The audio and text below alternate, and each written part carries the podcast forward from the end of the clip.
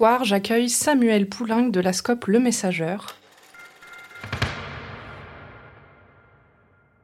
La Scope Le Messageur est basée à Rennes avec une partie de son équipe euh, sur la France entière. Vous existez depuis 10 ans et aujourd'hui votre équipe est composée de 18 personnes. Samuel, bienvenue. Bonjour. Est-ce que tu peux nous en dire un peu plus sur la raison d'être du Messageur? Alors ce qui fait qu'on existe aujourd'hui, c'est euh, la vocation quelque part, c'est euh, de, de rendre accessible la communication pour les personnes malentendantes en gros, d'organiser les conditions de communication pour que des personnes malentendantes et des personnes entendantes puissent communiquer à égalité de chance.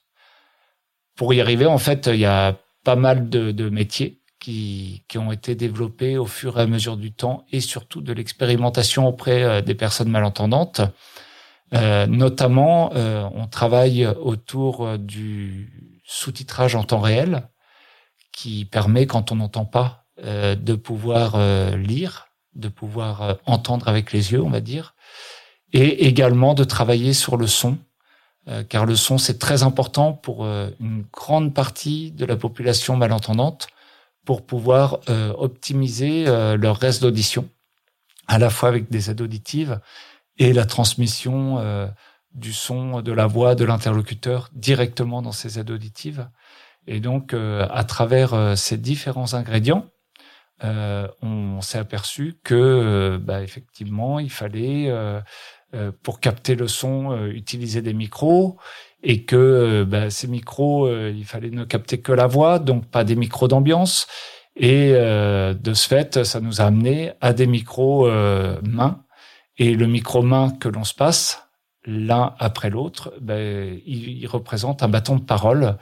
Et on va dire que les ingrédients qui permettent de rendre accessible la communication, c'est à la fois une sonorisation des échanges avec un usage bâton de parole, la transmission du son dans les aides auditives des gens qui ont des restes d'audition et la transmission du son vers un interprète qui peut être un interprète de l'écrit, un interprète en langue des signes, etc. Et donc, c'est ce qui va euh, à la fois permettre euh, d'installer de la technique et surtout des usages de communication euh, qui vont permettre de créer ces conditions d'accessibilité euh, à égalité de chance. Est-ce que tu peux m'en dire un peu plus sur le métier interprète de l'écrit? Ça m'intrigue et j'ai cru comprendre ce que c'était, mais je veux bien que tu nous expliques pour nos auditeurs. Ben, c'est important parce que c'est vraiment un métier nouveau qui est très peu connu. Euh, les gens ont découvert ce métier à travers la première allocution, allocution pardon, de, d'Emmanuel Macron euh, lors euh, de la veille du Covid, la veille du premier confinement.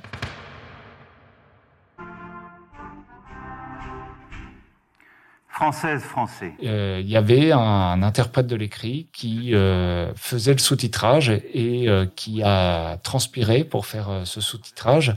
Et tout le monde a découvert que derrière le sous-titrage en temps réel qui était réalisé, il y avait un être humain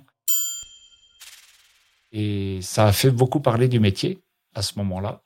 Alors, qu'est-ce que c'est que le boulot d'interprète euh, de l'écrit? C'est de traduire des propos qui sont tenus par oral en propos écrits à la vitesse de la parole, en étant exhaustif et en organisant l'affichage de manière à ce que ça crée vraiment de l'accessibilité. En fait, l'interprète de l'écrit, il prête ses oreilles aux personnes malentendantes en réalisant ce sous-titrage. Concernant le, le besoin, euh, il y a à peu près 10% de la population euh, qui a des problèmes d'audition plus ou moins graves, qui génèrent des difficultés de communication. Et une des idées reçues euh, que l'on a, c'est que euh, bah, la population qui a des problèmes d'audition communique en langue des signes, est locutrice de la langue des signes. Et donc, en fait, c'est pas du tout le cas, puisque il y a moins de 1% des gens dont c'est la langue et une langue utilisée au quotidien. Hein. et 99% des gens ne connaissent pas ou ne pratiquent pas la langue des signes. Donc ça veut dire que les besoins des personnes euh, qui communiquent en langue des signes, c'est l'usage d'interprètes en langue des signes. Mais en fait, pour tout le reste de la population, l'interprète en langue des signes ne va pas apporter d'accessibilité. L'accessibilité, elle va passer par le son et par l'écrit. les interprètes de l'écrit respectent la même déontologie que tous les interprètes, à savoir euh, d'avoir une position neutre, de ne pas s'impliquer euh, et de ne pas prendre parti, et également de traduire en simultané l'ensemble des propos de manière exhaustive en éliminant les, ce qui ne sert à rien en fait dans la compréhension de la parole. Et donc, il doit y avoir euh, un respect absolu euh, du sens des propos qui sont prononcés. Voilà, c'est ce qui va permettre d'avoir cette égalité des chances. C'est ce qui va permettre à la personne, euh, aux personnes malentendantes, d'avoir confiance dans ce qu'elles, dans ce qu'elles lisent, et donc de pouvoir vraiment participer, rebondir euh, sur les propos qui sont tenus. Et alors, comment est-ce que tu es arrivé euh, à être dirigeant de la SCOP Le Messageur Est-ce que tu peux nous en dire un petit peu plus sur ton parcours euh, personnel? Je ne connaissais pas du tout le sujet il y a encore ouais, 15 ans. J'étais, quand j'étais plus jeune, animateur socioculturel, passionné par les projets collectifs et surtout passionné sur comment est-ce qu'on organise des projets collectifs avec euh, la participation de tous les individus qui le composent. Et, euh, et en fait, c'est tout ça qui m'a amené peu à peu à, à ce projet-là, puisque euh, à une époque, je me suis retrouvé à accompagner des projets collectifs d'utilité sociale, à être consultant quelque part, et à accompagner l'association des devenus sourds et malentendants de la Manche, qui avait une problématique de vouloir créer un emploi pour euh, faire du sous-titrage en temps réel. Moi, je savais pas du tout pourquoi. Et euh, en les accompagnant, c'est là que j'ai découvert euh, le sujet. C'est là que j'ai découvert euh, toutes les croyances que toutes les croyances que j'avais concernant euh, le sujet euh, du handicap et de la surdité étaient complètement à côté de la plaque.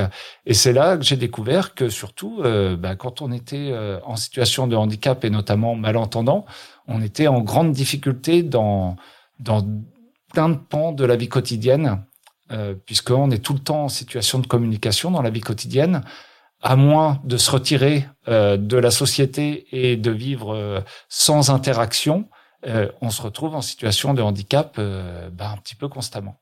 Voilà, donc c'est pour ça que ce sujet m'a vraiment passionné et que euh, je l'ai pris à bras le corps en, en accompagnant cette association, en créant l'emploi avec l'association et en franchissant le pas d'aller euh, occuper cet emploi, donc de quitter l'emploi que j'avais avant pour prendre cet emploi-là en me disant c'est un sujet passionnant, il y a un pari à faire que peut-être on peut expérimenter euh, les conditions qui vont permettre d'améliorer les choses et peut-être de participer à mener à bien euh, quelque part une révolution culturelle qui consiste à changer complètement le regard de la société à savoir que euh, pour pouvoir permettre à 10% de la population euh, exclue euh, dans plein de situations de communication, eh bien, euh, de pouvoir euh, participer avec l'implication de tous. Donc, ça veut dire euh, effectivement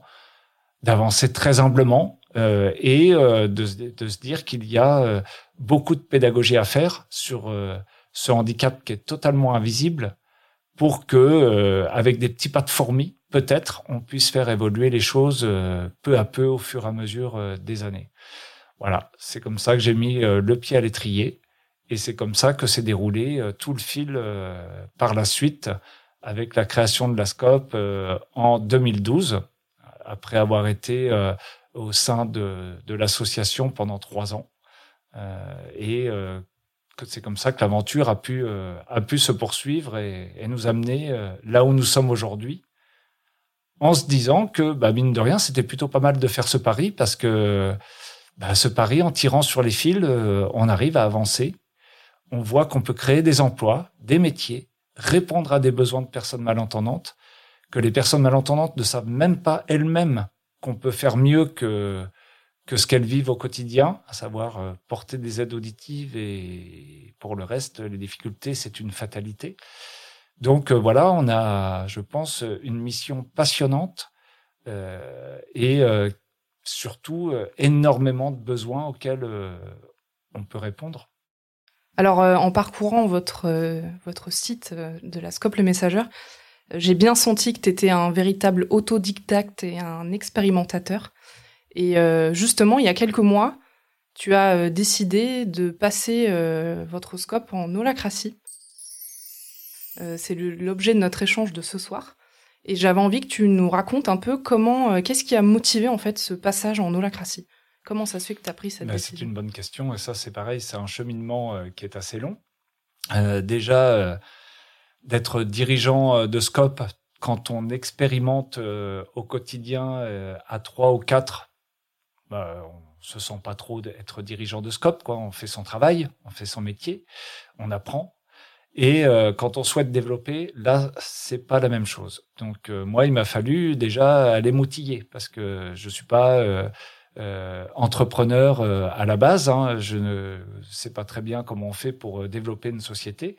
Donc, il a fallu que je retourne à l'école pour pour prendre confiance en moi quelque part, m'outiller pour savoir un petit peu comment mettre en place une stratégie, un plan d'action, comment recruter, etc. Et puis, bah, à partir, c'est à partir de 2017, en faisant cette formation, c'est un DU Business Management euh, qui se passe euh, à l'université Dauphine et qui euh, a une promo uniquement pour les dirigeants de Scope et de SIC. Et donc c'était super d'être dans une promo avec que des dirigeants de Scope et de SIC. Et il y a quelque chose qui, il y a des sujets qui, qui nous passionnaient puisque il y a les cours dans la journée et puis bah, il y a les longues soirées à discuter après. Et en fait, dans les longues soirées à discuter après, ce qui revient tout le temps comme sujet, c'est comment est-ce qu'on fait une gouvernance partagée, digne de ce nom, euh, dans nos scopes. Voilà, puisque tous les dirigeants de scopes, s'ils ont créé des scopes, c'est aussi pour euh, justement euh, essayer de, de, créer les conditions euh, de la gouvernance partagée, d'un travail au quotidien qui soit euh, le moins pyramidal possible Sauf que, bah voilà, comment on s'y prend pour euh, pour y arriver hein? Si on est juste au feeling, euh, euh, on risque d'y arriver tant qu'on n'est pas nombreux. Après, ça va devenir compliqué. En fait, moi, ça ça m'a vraiment euh, posé question dès ces moments-là. Et la première fois que j'ai entendu parler d'holacratie, c'est durant durant ce, cette formation, notamment par des collègues de Scope. Ça m'a éveillé parce qu'en fait, on avait à ce moment-là quand même un intervenant qui était euh, qui était venu sur ce sujet-là, hein, donc euh, l'intervenant sur euh, la gouvernance partagée, la participation, qui nous avait dit que bah, en général ça marchait pas très bien la gouvernance partagée, que ceux qui avaient essayé et ceux pour qui ça avait plus ou moins fonctionné, c'était juste grâce au charisme du dirigeant, mais que dès que le dirigeant était parti, ça marchait plus. Autant dire que ça nous a beaucoup agacé dans, dans notre promotion. Et, euh, et c'est là que effectivement, avec euh, ces discussions autour euh, du sujet de gouvernance partagée de l'université du Nou, du livre de Frédéric Laloux qui sur les nouvelles manières d'entreprendre, et effectivement d'entendre parler pour la première fois de holacratie, bah, depuis on va dire 2018 je me documente, je bouquine. J'ai regardé le MOOC euh, de l'université du Nou. Et j'en étais pas encore à, me dire qu'il fallait euh, avoir une solution tout de suite.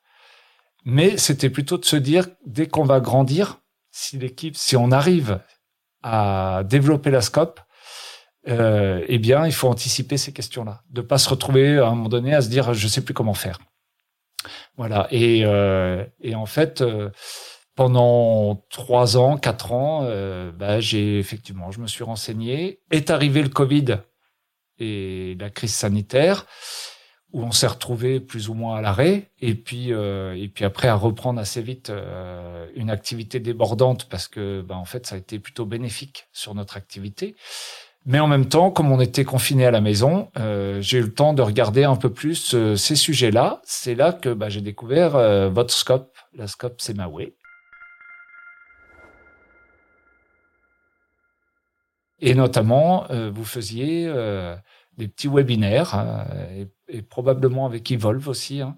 Donc j'ai regardé comme ça, mine de rien, histoire de d'essayer de comprendre un petit peu de quoi il retournait. Et et puis bah en, en 2020, 2021, 2022, on a commencé à beaucoup recruter dans notre équipe. Et on est passé de, de site de, de 4 à 8, euh, à 12 euh, et maintenant à 18. Et on a également euh, une vingtaine d'interprètes de l'écrit indépendants en plus.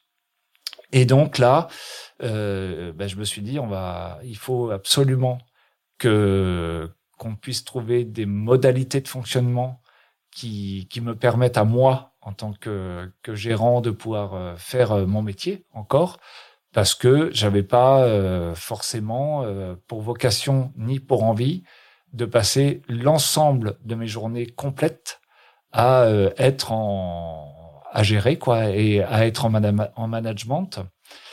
Et donc c'est ainsi que en 2022, en 2022, en mars, il y avait le congrès des scopes, congrès national des scopes, qui avait lieu à Rennes. Donc c'est là où on est. Et je me suis dit, bah, si ça se trouve, il y a peut-être quelqu'un de Semaway qui, qui va venir. Et ce serait peut-être l'occasion de, de poser un peu plus de questions sur le sujet. Et euh, c'est ainsi que bah, j'ai su que Alyosha euh, allait venir. On a pris rendez-vous. Moi, j'avais un rendez-vous à Grenoble avant et j'ai, j'en ai profité pour acheter votre petit bouquin que j'ai lu dans le train très rapidement pour euh, savoir à qui j'avais affaire. Et, euh, et voilà, j'avais plein de questions à lui poser quand on s'est retrouvés. Et en fait, ce qui a été assez magique, c'est que euh, tous, toutes les, tous les questionnements que je me posais et, et, et tout ce que je voyais comme parcours euh, qui, euh, qui pouvait être mis en place, euh, avec la discussion qu'on a eue, on est sorti de notre, euh, de notre entrevue qui a duré peut-être une heure, pas plus. Et moi, en étant sûr et certain que c'était ça qu'il fallait faire, c'était l'intuition où je me disais, c'est vraiment ça qui va nous permettre de, de, pouvoir euh, euh, répondre à nos ambitions. Voilà, parce que peut-être quelque part, il est important de parler des, ambitions que l'on a. Euh, en fait, on a développé des métiers pendant des années et il a fallu beaucoup apprendre par soi-même en expérimentant avec des personnes malentendantes et euh, au fur et à mesure du temps de s'apercevoir que on trouve les bons ingrédients, que ça marche, et donc quelque part d'affirmer dans le projet avec euh, l'équipe euh, de la SCOP que notre vocation c'est pas juste de faire vivre quelques quelques emplois et de répondre aux besoins de quelques malentendants, voilà, d'une toute petite partie de malentendants. Non, l'ambition, c'est de faire savoir à la population malentendante qu'on peut faire beaucoup mieux que ce qui se passe aujourd'hui. Donc, quelque part, ça doit être inscrit dans l'ADN qu'il faut développer, qu'il faut créer des emplois, des emplois d'interprètes de l'écrit, des emplois de consultants pour aller euh, travailler sur l'aménagement du poste de travail, des emplois euh, de coach pour aller coacher euh, les, personnes, les personnes malentendantes et leur collectif de travail. voilà. Donc, il y a et puis bah, continuer autour de l'innovation, bref, ne jamais s'arrêter. Alors, ça veut dire effectivement que euh, quoi qu'il arrive, c'est de grossir, grossir, grossir. Je sais pas jusqu'à quand, je sais pas ni sous quelle forme, mais en tout cas, la deuxième ambition, c'est que si on a ce développement-là, eh bien, c'est de le faire avec euh, des personnes qui viennent travailler dans des conditions euh, qui sont épanouissantes, autonomisantes, responsabilisantes, et euh, avec des gens qui euh, ont envie de s'impliquer, de s'investir au quotidien. Voilà. Donc ça, ce sont les deux ambitions qu'on a affirmées dans notre projet euh, de Scope, au-delà de la raison d'être. En fait, ça découle de la raison d'être, tout simplement. Et, euh, et quand j'ai vu Alyosha, c'est à ce moment-là que l'intuition que ce modèle-là pouvait nous amener à, à, à, répondre à cette ambition euh, justement d'organisation euh, avec une gouvernance partagée qui soit euh, à la hauteur de l'ambition voulue, autonomisante et responsabilisante. Ben voilà, c'était de se dire c'est ça qu'il faut faire.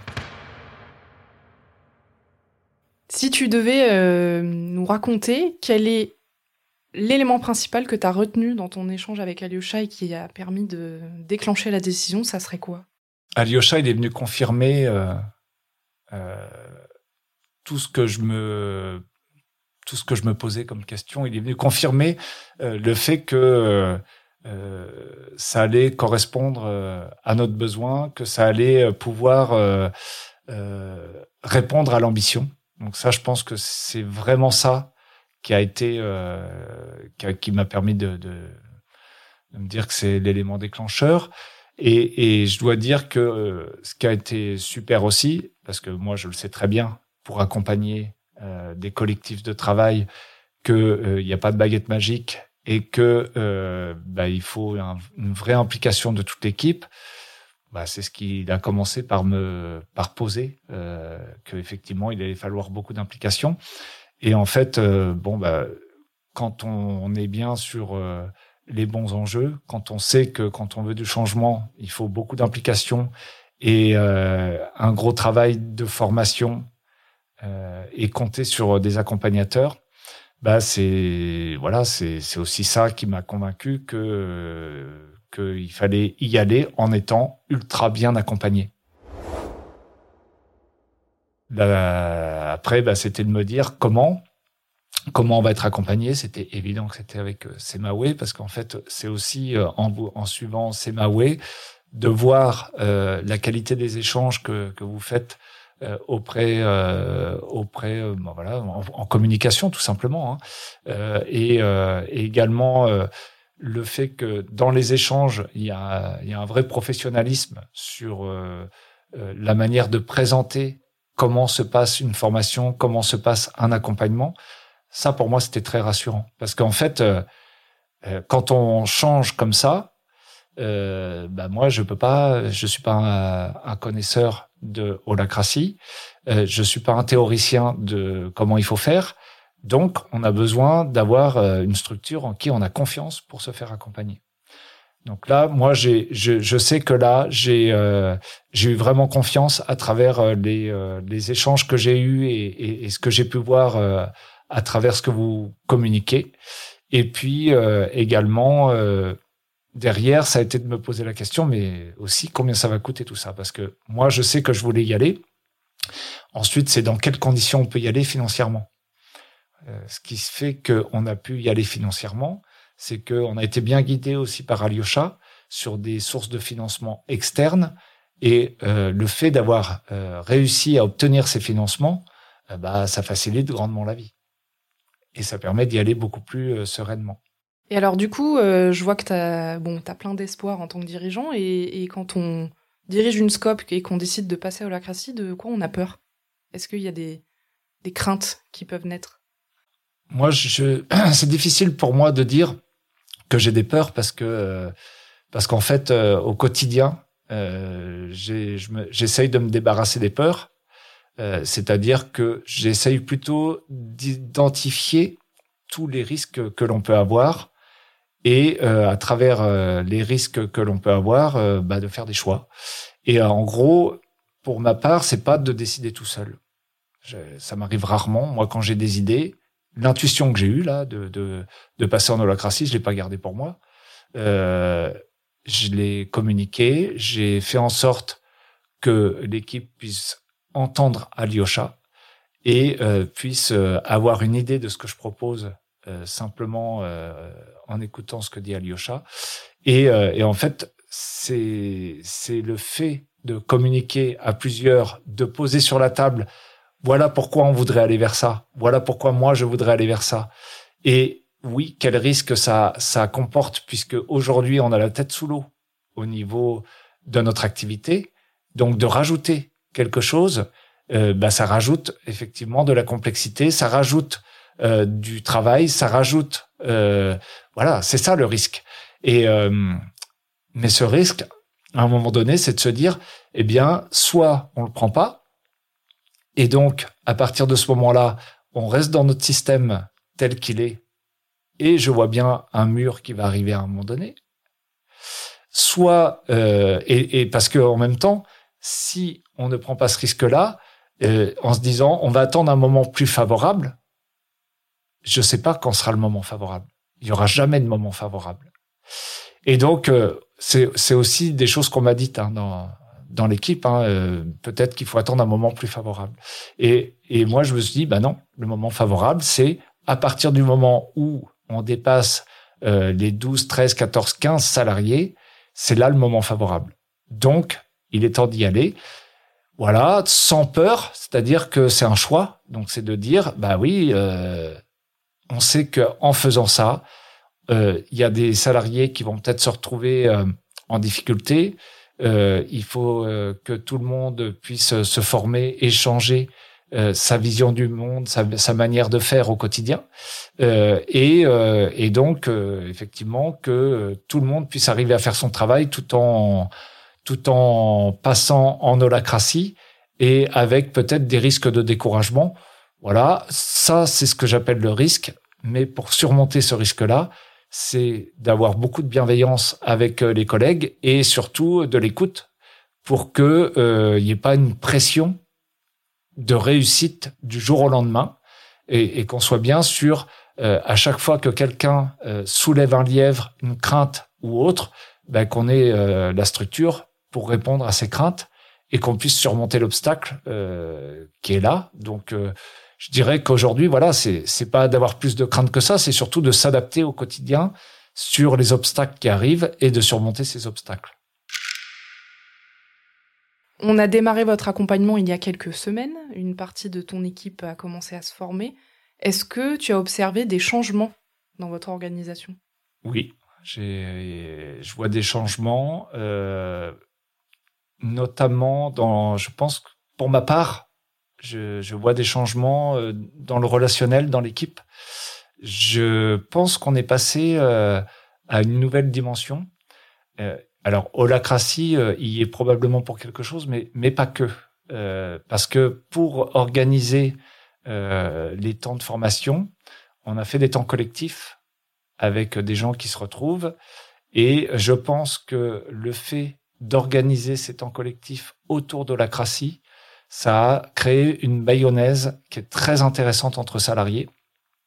Jusqu'ici, en fait, on, on se voit pas des tonnes euh, l'équipe puisque bah, il y a une partie euh, qui est au siège et l'autre partie euh, qui est en télétravail et euh, bah, les gens travaillent et il n'y avait pas beaucoup de temps conviviaux euh, entre salariés. Voilà, moi ce que j'observe là ces derniers temps, c'est la multiplication des temps conviviaux puisqu'on a fait un séminaire on vient en formation ensemble à Grenoble. Donc on est un peu en colonie de vacances, hein, comme euh, comme pour le séminaire. Et euh, je dois dire que ça, ça, ça fait prendre une mayonnaise qui est, qui est plutôt très très forte. Et euh, pour ce qui est du changement au quotidien, dans dans les temps de travail, les, les petits temps de travail que j'ai vécu en holacratie, euh, qui ont été euh, coachés euh, par Semawe, bah, effectivement, c'est ultra, ultra efficace, ultra intéressant. Et ça, ça va créer, ça crée effectivement une manière de, de, de communiquer entre salariés qui transparaît aussi en dehors des temps des temps de travail. C'est on est sur les prémices de on voit bien que les gens ont tendance à, à, se demander quel est ton besoin et euh, à, avoir ce raisonnement-là, même pour euh, des discussions euh, qui sont un petit peu voilà en dehors de en dehors de réunions. Donc ça, ça c'est des choses très intéressantes. Je sais pas si tout le monde est comme ça, hein, parce que moi je vois ça que de ma lorgnette et et je me déplace beaucoup, donc je suis pas tous les jours avec tout le monde, hein, mais j'observe qu'effectivement on a tendance pour un certain nombre à, à fonctionner comme ça. Et puis également, notre réunion d'équipe, euh, on, la commence avec un tour d'inclusion. Ça, c'est très nouveau dans notre équipe. Donc euh, voilà, je pense que tout le monde prend un peu le pli de d'introduire le tour d'inclusion euh, dans des temps d'échange. C'est c'est plutôt euh, plutôt sympathique.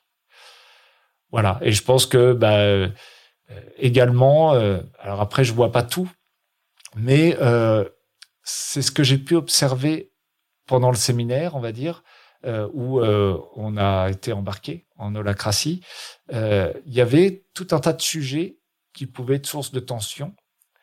Ces sujets vont rester source de tension, mais pour ma part, j'ai vraiment le sentiment que les uns et les autres, on a pu se, départir du costume de la fonction et euh, plus mettre les rôles et donc de s'apercevoir ensemble qu'il fallait pas mélanger rôle et personne.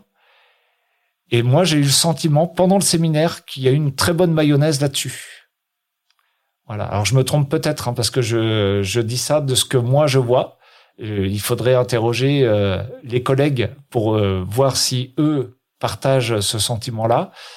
J'en sais rien du tout en fait, mais moi j'ai vraiment j'ai vraiment ressenti ça et je l'ai ressenti pour moi-même également.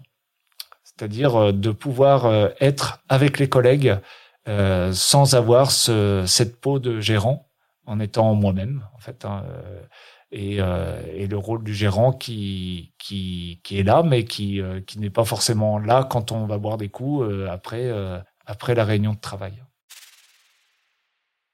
J'ai une, une, dernière question pour toi, Samuel. comment tu décrirais une adoption en holacratie? C'est quoi les étapes clés par lesquelles vous êtes passé? Alors c'est vrai que c'est très important ce cheminement parce que si moi j'ai eu l'intuition à un moment donné que c'était important d'aller par là, euh, il fallait bien que j'arrive à convaincre l'équipe. C'est vrai que Alyosha m'avait dit, ça c'est un, un des aspects euh, aussi qui m'a marqué, c'était important d'avoir à peu près 75% euh, de l'équipe qui, soit partante pour pour y aller. Et ça me semblait évident. Sinon, comment basculer sur un changement qui touche tout le monde si l'extrême majorité des gens ne sont pas partants? Donc, moi, je m'apercevais que c'était difficile de parler d'holacratie avec, avec euh, mon propre langage, sachant que je ne me suis pas bien approprié euh, la manière dont ça fonctionne. Je ne l'ai pas vu fonctionner autre que à travers les publications que j'ai pu euh, avoir. Donc, j'ai profité du, du, du congrès des scopes pour inviter les collègues à aller euh, écouter euh, la présentation que Alyosha pouvait faire du sujet. Et puis après, j'ai proposé à Alyosha de participer à une réunion d'équipe pour euh, parler d'holacratie. Et bah, il faut dire que bah, c'est là où il a vraiment assuré, parce que c'était hyper important que lui puisse expliquer ce que c'est sans ambiguïté, que les collègues puissent poser les questions et qu'ils répondent aux questions c'est ce qui a permis derrière de proposer à l'équipe de vivre un temps holacratie lors d'un séminaire pour ensuite décider si on allait adopter euh, holacratie. Et euh, tout le temps de travail pour organiser ce séminaire euh, avec euh, avec vous, bah, ça nous a permis de, de, bien préparer. Moi, de voir euh, le professionnalisme et donc aussi d'être rassuré sur le choix euh, de bosser avec euh, avec vous. Et puis lors de l'embarquement en séminaire, d'avoir les collègues qui ont pu être alimentés par de la documentation, par le, votre petit livre de Semawe, une petite BD qui, explique un fonctionnement holacratie, notamment décrivant bien toutes les étapes des réunions de gouvernance et des réunions tactiques. Et, puis, bah, on a fait les entretiens individuels aussi tout, au long de la fin de l'année avant l'été, qui nous ont permis d'interroger chaque salarié sur la manière dont il abordait cette question-là. Et c'est là qu'on a pu s'apercevoir que globalement, tout le monde était plutôt ultra partant et que euh, ceux qui ne savaient pas trop disaient juste bah, je suis curieux de voir, euh, ça m'intéresse. Voilà, sans dire ah oui, j'y vais euh, à fond, mais voilà. Donc aucune réticence finalement. Donc ça, c'était une bonne chose. Donc l'embarquement au séminaire, eh bien, tout le monde était dans un état d'esprit de pleine découverte. Et ce qui a fait qu'on a pu signer vraiment cette convention, de manière euh, peut-être symbolique, hein, mais euh, qui nous embarque vraiment, ben, c'est effectivement que vous soyez venus, toi et Alyosha, pour euh, pour pouvoir nous faire vivre des moments, pour pouvoir expliquer dans quel cadre des règles du jeu se pouvaient se mettre en place avec la la constitution holacratie. Et ben, en fait votre professionnalisme et, et la, la, la, capacité à vraiment bien coacher l'équipe, ça a emmené tout le monde. C'est-à-dire que oui, les collègues suivent euh, le, ce que j'ai proposé Et ce qui permet vraiment de transformer les choses, bah, c'est surtout euh, le fait d'être très bien accompagné et euh, le fait que euh, tout le monde se sente en sécurité dans cette aventure qui va nous transformer. Voilà. Et donc, je pense que c'est ça les étapes qui ont permis d'adopter et de signer tous ensemble, tout le monde a signé la Constitution holacratie, et donc maintenant d'être dans l'étape de, bah, on se forme pour peu à peu mettre en œuvre une vraie, un vrai fonctionnement euh, holacratie qui va prendre des mois. Samuel, merci beaucoup pour ton témoignage euh, sincère et euh, direct. je te proposerai probablement de revenir nous raconter comment ça se passe dans six mois, neuf mois ou un an, et puis peut-être laisser la parole à un des membres de l'équipe du messageur pour qu'il puisse nous partager aussi sa perception. Merci beaucoup, Samuel. merci à vous de nous accompagner dans cette aventure. Et oui, je serais très preneur que les collègues puissent aussi partager euh, comment ils perçoivent euh, ce changement et quels, euh, effets ça a sur le quotidien.